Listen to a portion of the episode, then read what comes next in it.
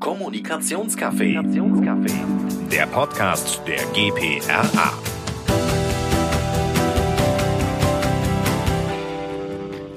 Ja, ähm, hallo, herzlich willkommen im Kommunikationscafé. Mein Name ist Christiane Schulz. Ich bin Präsidentin der GPRA und äh, heute habe ich Clarissa Haller, Head of Corporate Communications bei Siemens zu Besuch. Beziehungsweise, um korrekt zu sein, ich darf Sie hier besuchen bei Siemens in München. Vielen Dank und hallo. Clarissa. Hallo Christiane, schön, dass du da bist. Ja, schön, dass ich da sein darf. Ähm, ich möchte mit dir gerne über deine Reise oder eure Reise sprechen im Bereich der Corporate Communication, ähm, denn ich glaube, ihr habt da eine lange Strecke auch schon hinter euch und seid immer noch dabei, euch zu verwandeln oder weiterzuwandeln, um auch weiterhin ähm, ja zukunftsfähig zu sein mit eurer Corporate Communication. Und äh, mich würde mal so ein bisschen interessieren, wie das alles begann. Ja, ich bin ähm, seit drei Jahren jetzt äh, bei Siemens und ähm, ich denke, wichtig ist, wenn man in ein neues Umfeld kommt, dass man sich frei macht von dem, was man, was man bis jetzt gemacht hat und nicht erwartet, alles wieder so vorzufinden, wie man es gewohnt ist, dass man auch wirklich offen ist, äh, zu verstehen, dass jedes Unternehmen eine ganz eigene Kultur hat, jedes Unternehmen anders tickt. Aber natürlich auch dann ganz genau hinschaut, wo, wo gibt es denn Potenziale. Und ich habe das große Glück gehabt, bei Siemens ein ganz hervorragendes Team vorzufinden, ganz tolle, sehr fähige Kollegen vorzufinden. Aber ähm, dann äh, war es eben auch schnell klar, äh, wo Schwerpunkte zu setzen sind und was man anders machen kann. Also erstmal mhm. das ganze Thema digitale Kommunikation, ja. also digitale Plattformen, äh, haben wir einen ganz neuen Bereich aufgebaut. Ähm, das war früher so, dass wir ähm, da viel von der IT, unserer eigenen IT zugeliefert bekommen haben.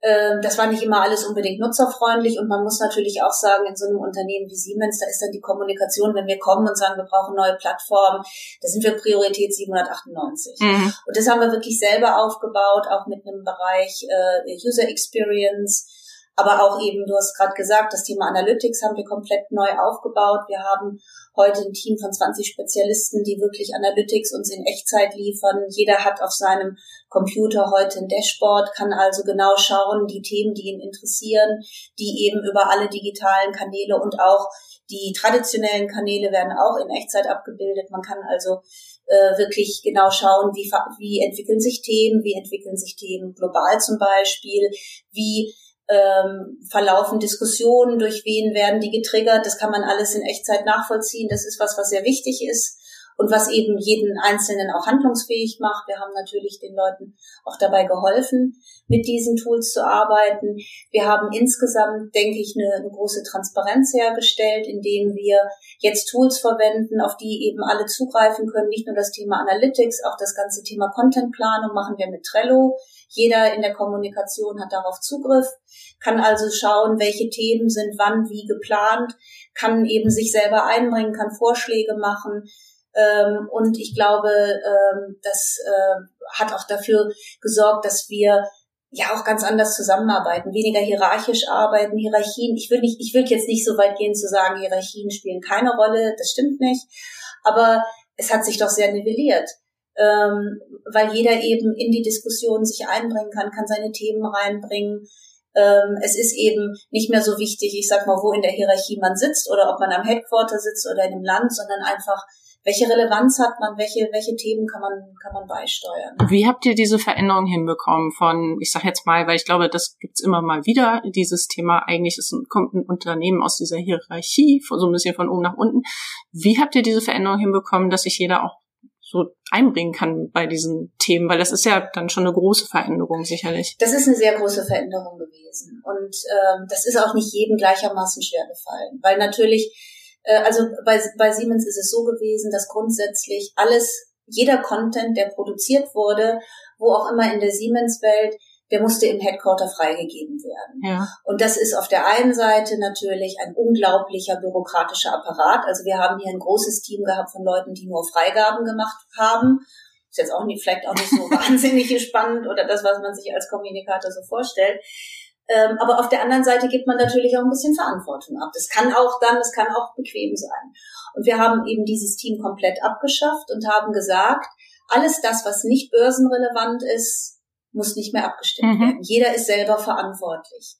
Und ähm, ich meine, wir hatten darüber hinaus eine Abteilung, das waren 14 Leute, die sind nur um die Welt gereist und haben den lokalen Teams über die Schulter geschaut und haben kontrolliert, was da gemacht wird und ob die, ich sag mal so, die Vorgaben vom Headquarter, was Themen angeht, ob das umgesetzt wurde. Ich habe das so ein bisschen, also ich habe das immer so ein bisschen die die äh, Polizei aus München genannt. Mhm. Und interessant ist natürlich äh, viel mehr als das, was es inhaltlich bewirkt, natürlich das, was sowas kulturell bewirkt. Ja. Weil die Botschaft, die ich mit solchen Teams, mit solchen Abteilungen aussende, ist natürlich die, Headquarter weiß alles besser, ihr seid eigentlich zu blöd, es alleine zu machen und wir müssen alles kontrollieren. Mhm. Und äh, das ist eine, ich finde das eine ganz fatale Botschaft, weil ich brauche gute Leute und wenn ich denen suggeriere, dass sie es sowieso nicht können, dann ist das nicht wahnsinnig motivierend. Und ganz ehrlich, wenn ich schlechte Leute habe, dann hilft es auch nicht, wenn zweimal im Jahr die Polizei aus München vorbeikommt. Ja. Dann habe ich sowieso ein Problem. Das heißt, ich muss schauen, dass ich gute Leute habe, dass ich denen den Rücken stärke, dass ich denen das Gefühl gebe, dass ich ihnen vertraue, dass sie es richtig machen werden. Und dann muss man loslassen. Und die Zeiten, dass ich alles kontrollieren kann, die sind sowieso vorbei. Das also stimmt. das ist ein Druckschluss, das geht schon lange nicht mehr. Mhm. Also und was denkst du, wie lange hat das so gebraucht, bis das dann so ein bisschen auch gelebte Kultur war? Also ähm, unsere Erfahrung war, dass das in den Geschäftsfeldern, also zum damaligen Zeitpunkt hatten, hatte Siemens 13 Divisionen, also 13 äh, eigene Kommunikationsabteilungen im Geschäft und dann eben die ganzen Länderkommunikationsabteilungen. In den Ländern und in den Businesses ging das ging das ganz gut. Die fanden das super. Nein, die haben sich ja. natürlich auch aufgewertet ja. gefühlt und die fanden das sehr motivierend. Das ging, also das ging super. Ja. Das Problem war eher im Headquarter, das loszulassen und eben auch dieses Denken aufzugeben. München ist automatisch der Nabel der Welt. Ich glaube, das war in München schwieriger. Ähm, aber wie lange hat's gedauert? Ich denke, so nach, nach einem Jahr hat sich zurechtgeruckelt. Und dann wollte auch keiner mehr hin zurück. Ja. Weil ich meine, man geht nicht in nee, die Kommunikation, um zu kontrollieren. Ja. Eigentlich will man ja kreativ arbeiten. Ich frage mich gerade, ob das so vielleicht generell äh, in unserer Welt so ein Trend gerade ist, zu gucken, dass wir wieder äh, die Verantwortung zurückdelegieren. Weil ich meine, gerade heute in der Zeitung auch gelesen zu haben, äh, ich glaube bei SAP, dass sie ein Experiment machen, dass die Leute die Reisekosten äh, jeder selber buchen darf, also gar nicht mehr mhm. über ein mhm. System. So, weil so ähnlich hört sich das jetzt für mich auch an. Ne? Also tatsächlich, ich gebe euch die Verantwortung und jeder hat hier jetzt Verantwortung. Ne? Das mhm. äh, in der Tat, da glaube ich auch, da kann man die Leute mitnehmen. Und wie habt ihr das dann gemacht bei den ganzen Kompetenzen, die ihr verändert habt oder die ihr addiert habt? Du hast jetzt über Analytik gesprochen, mhm. ähm, äh, über wie ihr euren ähm, Newsroom sozusagen äh, organisiert, äh, über Trello. Ähm, das äh, würde mich natürlich auch mal interessieren, muss ich sagen, das nochmal so zu sehen. Wie funktioniert das gut? Aber auch ähm, Corporate Influencer ist ja was, was ihr auch äh, macht. Also mhm. so da passiert ja eine Menge. Ähm, kannst du zu diesen einzelnen Bereichen auch nochmal ein bisschen was sagen? Ja, gerne, natürlich. Also wie gesagt, wir hatten, wir hatten unglaublich viel ähm, an, an Kompetenzen, war sozusagen zugekauft von außen. Einfach um das ein bisschen in, in Kontext zu setzen. Wir hatten hier äh, allein am Headquarter 157 Agenturen, die für uns gearbeitet wow. haben. Und also nicht falsch verstehen, ich habe nichts gegen Agenturen. Ich meine, man braucht auch gute Agenturen immer mal wieder, wenn es eben Kompetenzen gibt, wo es keinen Sinn macht, die selber vorzuhalten oder wenn es bei Großprojekten einfach zusätzliche Kapazitäten braucht. Aber 157 ist natürlich. Ja, da würde ich auch zustimmen. Und ähm, und das war auch ein bisschen absurd. Ich habe da mal am Anfang wirklich ähm, auch mich mit den Agenturen getroffen, um zu verstehen, was die eigentlich machen. Wir hatten allein 43 Agenturen, die digitalen Content zugeliefert haben für Social-Media-Kanäle. Und dann sagte mir ein CEO einer dieser Agenturen, sagte dann, also als wir unser Kennenlerntermin hatten, ganz stolz, und wissen Sie, Frau Haller, wir Agenturen kennen uns ja auch untereinander und wir haben jetzt ein quartalsweises Meeting etabliert ohne Siemens, wo wir Agenturen miteinander diskutieren, wie man Siemens besser managen kann. und das ist natürlich schon ein Stück weit, das ist schon wirklich bitter, das muss man einfach sagen, mhm. weil das ist nicht das Verständnis, das ich habe. Es, es muss einfach so sein, eine Agentur kann ein Partner sein, aber schlussendlich ist er ein Dienstleister. Und das Unternehmen muss selber die Strategie bestimmen und muss wissen, was es braucht. Und das war so ein bisschen verloren gegangen. Mhm. Das ist natürlich auch in einem Unternehmen wie Siemens, wo Ressourcen jetzt nicht wirklich ein Problem sind, dann manchmal auch nicht hilfreich, wenn man eben immer die Möglichkeit hat, grundsätzlich zu sagen, naja gut, dann lasse ich das mal jemand anders machen. Man muss die Dinge selber können. Ähm, für mich war ein Schlüsselerlebnis, war für mich, ähm, als Donald Trump gewählt worden ist, ähm, da hat er ein Interview gegeben am Tag, am Tag nach seinem Wahlsieg ähm, und wurde gefragt, ob er denn jetzt, wo er eben in Amt und Würden kommen würde, ob er denn ein paar seiner, seiner Thesen und seiner Bemerkungen, ob er denn da einfach ein bisschen, ein bisschen äh, das neu justieren würde. Und dann hat er gefragt, ja, was meinen Sie denn damit? Und dann wurde gesagt, ja, zum Beispiel das Thema Windenergie, da hätte er ja immer gesagt im, im Wahlkampf, also dass er gegen die Windenergie ist. Und dann hat er also in diesem Interview gesagt, nein, also da steht er nach wie vor zu, äh, Windenergie tötet Vögel und die einzigen, also die Windräder töten die Vögel und die einzigen, die davon profitieren, sind die Chinesen und Siemens. Das war so ein Satz, den hat er rausgehauen. Wir haben das eben, wir haben das gesehen, das ist dann bei uns auch äh, hochgepoppt. Aber jetzt hätten wir idealerweise in zwei Stunden in der Lage sein müssen, darauf zu reagieren. Wir hätten im Prinzip darstellen müssen, vielleicht über eine Infografik, was eigentlich überhaupt der Energiemix in den Vereinigten Staaten ist. Und dann hätte man gesehen, dass Windenergie wirklich noch eine ganz geringe Rolle spielt. Und dann hätte man auch gesehen, dass also die Windenergie der Haupt der, der ähm, Hauptgeschäftspartner in Amerika dafür ein amerikanisches Unternehmen ist, die also über 90 Prozent des Marktes da haben. Und dann hätte man vielleicht auch nochmal gesagt, was es denn sonst an, an Energiesystemen gibt. Man hätte vielleicht auch gesagt, dass Siemens äh, 50 Werke, 40.000 Mitarbeiter hat, was Siemens für die Communities tut, äh, welchen Beitrag äh, wir leisten für die Ausbildung. Vielleicht hätte man noch ein Interview mit dem lokalen CEO gehabt und hätte einfach mal dargestellt, wie sehen wir das denn? Mhm. Und ähm, wir haben das, wir haben das probiert. Wir haben probiert, darauf zu reagieren. Es hat uns zwei Wochen gekostet, oh, ja. den Content und die Approvals zusammenzubekommen. Und ich glaube, das war auch ein Beispiel. Manchmal braucht man ja auch so Beispiele, die allen gezeigt haben, wir müssen jetzt wirklich was ändern. Und äh, das finde ich äh, spannend, weil ich glaube, das ist durchaus äh, vielleicht auch nicht untypisch für äh, Unternehmen in Deutschland, Kommunikationsunternehmen, dass sowas passieren kann. Wenn noch Juristen mitsprechen und so weiter. Äh, und äh, wie habt ihr das dann ja, wie seid ihr dann da rangegangen? Hab gesagt, das muss schneller, das muss auch in zwei Stunden gehen. Dekonstruiert ja, und geguckt, was man alles wegmachen äh, kann. Ja, vor allem, was man selber haben muss. Dass ja. ich zum Beispiel dass ich zum Beispiel wirklich, ich brauche einen Grafikdesigner im Haus, der sich mit den Teams, mit den Content-Leuten hinsetzt und gemeinsam eben eine Infografik entwickelt.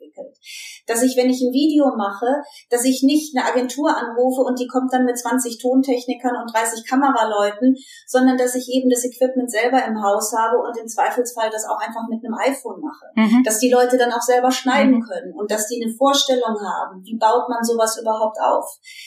Ähm, eben, wie gesagt, äh, Thema Analytics, dass man überhaupt auch schnell mitbekommt, was das wird denn da draußen ja. überhaupt diskutiert. Ich meine, es war in dem Fall, ich sage ehrlich, was ein bisschen Zufall. Es hat jemand, hat's gesehen, ja. aber dass ich da wirklich eine Systematik habe, dass das in Echtzeit hochkommt. Das mhm. ist natürlich ganz wichtig, das aufzubauen. Und ich denke, das zeigt auch insgesamt, wie sich die Kommunikation durch die digitale die Digitalisierung verändert hat, wie schnell es ja. geworden ist. Als ich in der Kommunikation vor 30 Jahren angefangen habe, da waren ganz andere Kompetenzen gefragt und die Schlagzahl war eine ganz andere. Man hat morgens seine zwei Tageszeitungen gelesen, vielleicht hat man mittags Radio gehört und dann gab es abends die 20 Uhr Nachrichten und das war's. Mhm. Und das hat sich halt komplett verändert. Es ist alles jederzeit da, also alle Nachrichten sind jederzeit verfügbar. Ähm, und eben auch die Art und Weise, wie, wie werden diese Nachrichten produziert? Wo kommen die her? Das hat sich auch verändert. Früher war eben die allerwichtigste Zielgruppe, waren die Journalisten, weil man natürlich gar nicht in der Lage war, direkt mit den, mit den Menschen zu reden. Das haben die sozialen Kanäle natürlich total verändert. Die Journalisten sind immer noch sehr wichtig weil die einen Kontext herstellen und weil die Dinge einordnen, aber sie sind eben nicht mehr die einzige Zielgruppe. Ja. Wie muss ich mir das vorstellen, wenn ich, also äh, die, das ganze Team musste viel agiler werden, ähm, um schnell reagieren zu können. Der, die Prozesse mussten vielleicht minimiert werden. Äh, wie viele Leute sind, also so Pi mal Daumen, da jetzt involviert, wenn es darum geht, so ein Thema schnell zu kommunizieren? Also ich denke erstmal, natürlich haben wir, haben wir noch äh, eine klassische ähm, Organisation, eine ja. Kommunikationsorganisation, aber wir haben das Team ganz anders aufgestellt. Also vielleicht ein anderes Beispiel, als ich zu Siemens kam, hatten wir allein hier am Headquarter 57 Unterabteilungen. Mhm. Und das ist, muss man schon, also aus meiner Erfahrung, das ist jetzt mein siebter Konzern, in dem ich arbeite, das ist schon unglaublich viel. Und das haben wir, da haben wir gesagt, das macht so keinen Sinn, wir müssen das anders organisieren. Und das haben wir gemacht, wir haben das wirklich runtergebrochen. Wir haben, wir haben viel weniger Abteilungen heute und die müssen auch ganz anders zusammenarbeiten. Also wir arbeiten jetzt in Squads, mhm. dass wir wirklich in Teams arbeiten, die sich nach Schwerpunkten, nach Themen selber organisieren und ähm, dass auch die Teamleitung oder die Projektleitung nicht mehr automatisch bei demjenigen liegt, der ich sag mal, die meiste Erfahrung hat mhm. oder am längsten dabei ist oder Abteilungsleiter ist, sondern die Teamleitung wird an den gegeben, der in dem Moment wirklich am besten dazu beitragen kann. Das ist natürlich auch kulturell ein unglaublicher Wandel. Das ist wirklich die Abkehr vom, ich sag mal, hierarchischen Unternehmen hin zu einer ja, wirklich agilen Organisation, die darauf guckt, wer ist derjenige, der eben jetzt die Kompetenzen mitbringt. Und Kompetenz ist eben nicht länger am meisten Erfahrung, sondern Kompetenz ist eben, ja, also eben nicht jeder ist ein Analytics-Spezialist. Früher war ja auch das Kommunikations- oder die Rolle der Kommunikatoren viel einfacher. Wenn ich da vielleicht auch nochmal zurückgehen darf, das klingt jetzt so ein bisschen immer nach Steinzeit, aber vor 30 Jahren war es so, die wichtigsten Kompetenzen eines Kommunikationsmitarbeiters waren, dass er schreiben konnte, und dass er trinkfest war, mhm. weil man halt eben viel Zeit, Meet and Greet, Wining and Dining, ist ein bisschen klischeehaft, aber schlussendlich war es schon ein bisschen Kontaktmanagement. So. Kontaktmanagement, ja. genau. Und heute habe ich so viele Kompetenzen, eben Analytics, Content Marketing, Influencer Engagement, Curation. Also es gibt so viele unterschiedliche Rollen, für die ich wirklich eine Fachkompetenz brauche. Ich kann heute gar nicht mehr alles kennen hm. können. Ich muss loslassen. Ich muss vertrauen, dass ich gute Leute habe, die diese Kompetenzen mitbringen. Und ich glaube, das hat sich auch sehr verändert. Mhm. Jetzt äh, tatsächlich äh, Neugier aus Agentursicht, wenn ihr das in Squads macht, ähm, plant ihr dafür auch die Kapazitäten? Und wenn ja, wie? Ja, das, das, das müssen wir. Also es geht gar nicht anders, ja. weil sonst äh, stellt man fest, ähm, dass äh, immer dieselben Leute äh, im Projekt, in der Projektleitung enden und die sind dann bis, bis über beide Ohren zu. Ja. Äh, das, das planen wir ganz genau. Und wir haben uns äh, auch am Anfang damit nicht immer leicht getan. Wir haben uns dann eben um diese, diese agilen Methoden wirklich einzuführen, haben wir uns auch äh, einen externen Trainer ja. besorgt. Den okay. haben wir uns von außen geholt, ähm, der mit uns, der mit uns gearbeitet hat. Ähm, und manchmal ist es auch hilfreich, dann eben, Stichwort Agenturen, jemanden zu haben, der von außen kommt, der das ein paar Mal gemacht hat, der eben auch eine Außenperspektive gibt, wie gesagt. Also man muss die Türen und die Fenster auch aufmachen, um Dinge verändern zu können. Und wir haben dann mit dem zum Beispiel auch etwas gemacht, was ich nach wie vor äh, äh, wirklich großartig finde. Wir haben sogenannte Waste Exercises gemacht, jedes Team. Also okay. Also Waste Exercise heißt, was sind Dinge, die wir nicht mehr tun in ja. Zukunft? Weil das ist manchmal viel nee. wichtiger, ja. als einfach nur zu sagen, was müsst ihr jetzt alles noch zusätzlich machen. Ähm, weil es ist ja auch nicht so, dass die Leute nur rumgesessen haben und sich gelangweilt nee, haben. Nicht. Ganz im Gegenteil. Das heißt, man muss auch, wenn man erwartet, dass Dinge zusätzlich gemacht werden, muss man eben auch Dinge weglassen. Und das ist was, da tut sich jeder schwer mit, zu sagen, 30 hm, Prozent oder 20 Prozent der Dinge, die ich tue, sind eigentlich überflüssig. Mhm. Und ich glaube, da ist es sehr, sehr hilfreich, jemanden zu haben, der von außen mit drauf guckt. Und Waste Exercise heißt nicht, dass Dinge jetzt, oder also viel, viele Dinge sind vielleicht überflüssig, aber es kann auch heißen, es gibt ähm, Dinge im Prozess, die einfach viel zu viel Zeit kosten, die ineffizient sind. Ich gebe noch mal ein anderes Beispiel. Das ist wieder Stichwort. Wir hatten sehr viel nach außen ausgelagert. Wenn wir auf einer unserer Webseiten einen Fehler hatten, also irgendeinen Typo gesehen haben, waren wir nicht in der Lage, das selber zu mhm. korrigieren, sondern wir mussten drei unterschiedliche Agenturen einschalten, um das, um das zu fixen. Und das ist natürlich ein super Geschäftsmodell für die drei Agenturen. Aber auch das, das ist eigentlich eine Bankrotterklärung für einen selber. Mhm. Und wenn ich sowas selber machen kann, dann spare ich unglaublich viel Geld, ich spare viel Zeit und das ist eben so ein typisches Beispiel Waste Exercise. Äh, wo können wir effizienter werden? Wo können wir Dinge einsparen? Dabei ist aber auch eben rausgekommen, dass wir viele Dinge auch gar nicht mehr machen. Weil wir gesehen haben. Was zum Beispiel? Hast du eine Idee? Ach so. Ja, also es gab zum Beispiel ein Team, das ähm, mit, mit Excel-Dateien und PowerPoints ähm, jede Woche, äh, also immer in Kontakt mit den Ländern, mit den Businesses war und dann in Excel-Tabellen und, und in PowerPoints ausgefüllt hat, was sind jetzt diese Woche die Themen, was sind die Events, was sind die Schwerpunkte, was sind die Key Messages, also alles ja. runterdekliniert, ein Team von sechs Leuten. Das gibt es nicht mehr, weil wir heute diese Dinge über Trello machen. Mhm. Jeder stellt die Transparenz selber her. Und es wird eben im Hub-Meeting, im Newsroom-Meeting, wird es eben diskutiert, was sind die Schwerpunkte, was sind denn die Botschaften, die wir transportieren wollen. Es braucht dann nicht mehr dieses, ich sag mal, Koordinationsteam oder dieses Planungsteam, das das macht, Zumal wir auch, wir haben dann die Länder gefragt, was macht ihr denn mit diesen PowerPoint-Dateien?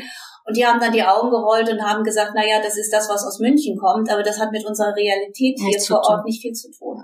Sag mal, und diese Waste Exercise, äh, wie kann ich mir das vorstellen? Äh, Gab es da eine Phase, wo ihr das gemacht habt, oder war das Teil das eines, das ist ein regelmäßiger Prozess? Wir machen das immer wieder, wobei das jetzt nicht mehr so disruptiv ist, wie es am Anfang war. ja. Also ich, ich erinnere mich, also am Anfang haben wir es wirklich gesagt, äh, jedes Team soll das mal machen und die sind dann wirklich auch äh, einen Tag wirklich rausgegangen, äh, haben die Türen zugemacht und sind, sind wirklich alles, alles durchgegangen. Und das, das war nicht immer leicht. Also wir hatten einen Fall, einen ganz konkreten Fall, dass ein Team am Abend aus diesem Workshop rauskam, wirklich fassungslos war und sagt, das braucht uns gar nicht mehr. Oh, ja. Das tut natürlich weh.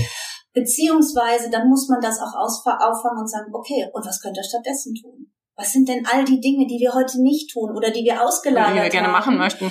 und für die wir eigentlich mal irgendwann in die Kommunikation gegangen ja. sind, weil das die Dinge sind, die kreativ sind, die Spaß machen, mit denen man auch, auch ein Stück weit Neuland betreten kann. Hm.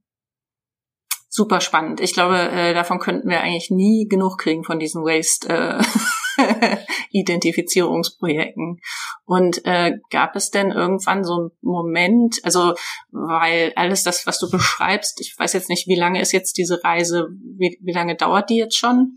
Also es sind jetzt drei Jahre ja. und ich glaube, wir haben, wir haben viel erreicht, aber wir sind natürlich immer noch nicht da, wo wir, wo wir hinwollen. Das ist halt, das ist so. Also ich, ich, glaube, vielleicht liegt das auch so ein bisschen an uns, die in dieser Branche tätig sind, dass wir natürlich auch äh, immer weiter das entwickeln wollen, weil wir wissen, Kommunikation entwickelt sich weiter. Ne? Genau, und wir, wir sehen eben auch Trends. Ich meine, jetzt Stichwort Podcast, wir machen hier einen Podcast. Hat irgendjemand vor zehn Jahren über Podcast geredet? Kein Mensch. Mensch nee. Hat niemand interessiert. Und heute, ich sehe es auch an mir selber, solange ich eine Autofahrt habe, die länger als eine halbe Stunde dauert, suche ich mir einen Podcast raus. Früher habe ich Radio gehört und habe mich geärgert, wenn was kam, was mich nicht interessiert hat. Hm. Heute macht man, macht man das ganz anders. Hm.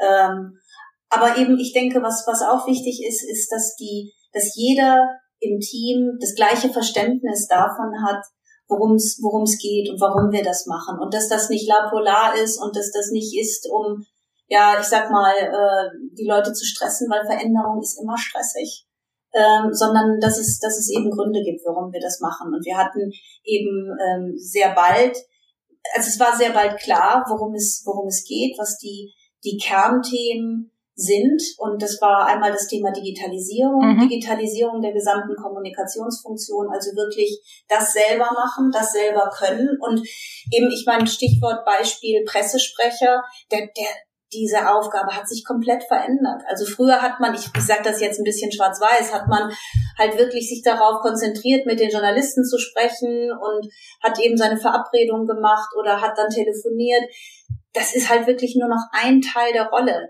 Die Rolle ist heute ganz anders. Da ist eben auch viel digitale äh, Kommunikation, sich selber auch in den digitalen Kanälen zu positionieren, auch zu schauen, die Themen, um die es uns geht, wie werden die diskutiert, wie werden die dargestellt, kann ich da irgendwo andocken, kann ich mich in die Diskussion mit reinbringen. Also es ist eine ganz, die Rolle hat sich komplett verwandelt. Es ist sehr viel Projektmanagement. Also dass jeder versteht, wie hat die Digitalisierung eigentlich meine Rolle verändert.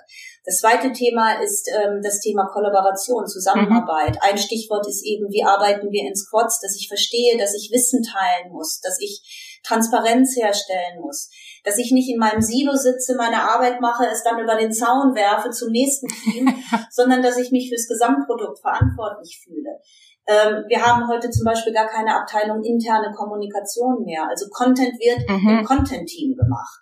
Ganzheitlich. ganzheitlich. Und dann ist das halt eine Frage, auf welchem Kanal ist das, geht das, aber eben diese Trennung gibt es in dem Sinne gar nicht mehr. Ähm, das nächste Thema ist Change, Wandel, dass jeder versteht und äh, ja, das auch akzeptiert, dass sich die Dinge ändern, dass wir äh, auch immer nach außen schauen und äh, bereit sind, auch zu lernen, welche Neuerungen gibt es. Und das ist natürlich auch unglaublich anstrengend. Und das, das vierte ist das Thema People Development. Und das ist, ähm, das ist zweischichtig in dem Sinne, dass man dafür dazu schauen muss, wie kann man seine eigenen Mitarbeiter weiterentwickeln, wie kann man denen helfen, wie kann man die durch den Wandel begleiten, wie kann man Angebote machen. Also wir haben wirklich ein sehr umfassendes äh, Kommunikationsentwicklungskonzept äh, äh, aufgebaut. Also Trainingskurse, die die Leute machen können intern oder wir laden auch äh, regelmäßig Referenten zum Thema ein, wie zum Beispiel Self-Branding oder eben, wie verändert die Digitalisierung unsere Aufgaben, dass, dass wir da auch Impulse von außen bekommen, aber gleichzeitig auch ähm, das, das Verständnis herzustellen, dass jeder dafür selbst verantwortlich ist, dass er sich weiterentwickelt, dass er employable bleibt. Ja. Das gilt für uns alle. Ich meine, für mich auch. Ich meine. Für uns alle. Für uns alle. Und das ist aber was ganz Wichtiges, ja. dieses da, dann gemeinsames Verständnis herzustellen und auch die Verantwortung dafür gemeinsam zu, zu übernehmen. Und das sind die vier Punkte, an denen wir eben die, die Neuausrichtung der Kommunikation ausgerichtet haben. Das sind Ziele, die wir regelmäßig in Workshops auch anschauen, sagen, wo stehen wir da, was haben wir alle jeder muss auch, wenn er über seine Jahresziele reflektiert, muss auch diese Aspekte mit reinnehmen. Mhm. Was kann jeder Einzelne dazu beitragen, um diese vier Themen voran zu, ähm, zu bringen? Und wir haben aber auch zum Beispiel im, im, im Leadership-Team regelmäßig Workshops dazu, dass wir auch angucken und uns auch selbstkritisch hinterfragen, wo stehen wir da? Weil ich meine, wir haben alle ein Tagesgeschäft und das ist natürlich immer einfach zu sagen, jetzt ist gerade so viel los, jetzt kann ich mich aber mit den anderen Sachen nicht beschäftigen. Ja.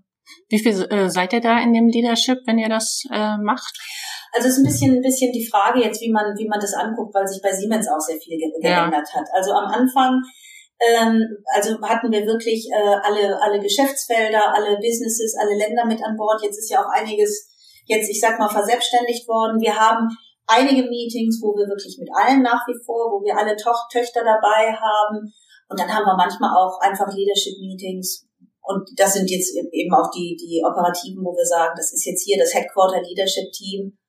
Und äh, die sind ja auch diejenigen, ja. die das, die das dann voranbringen müssen. Und das ist dann ein Team von, von äh, sechs Leuten. Mhm. Und macht ihr das jetzt äh, dann immer intern oder habt ihr da auch manchmal nochmal jemand, der also sagt hier, wenn ich das jetzt nochmal so ein bisschen angucke? Also wir haben, äh, wir machen sehr viel, sehr viel intern, ja. äh, haben auch ein, ein eigenes Team, äh, äh, also es ist ein kleines Team, beziehungsweise auch hier wieder arbeiten wir agil, dass, dass eben aus, aus den Unterteams äh, Leute da rein delegiert werden, die da mitarbeiten. Wir haben also einen Transformation Squad mhm. intern, der sich damit beschäftigt, wie transformieren wir uns als Kommunikationsabteilung.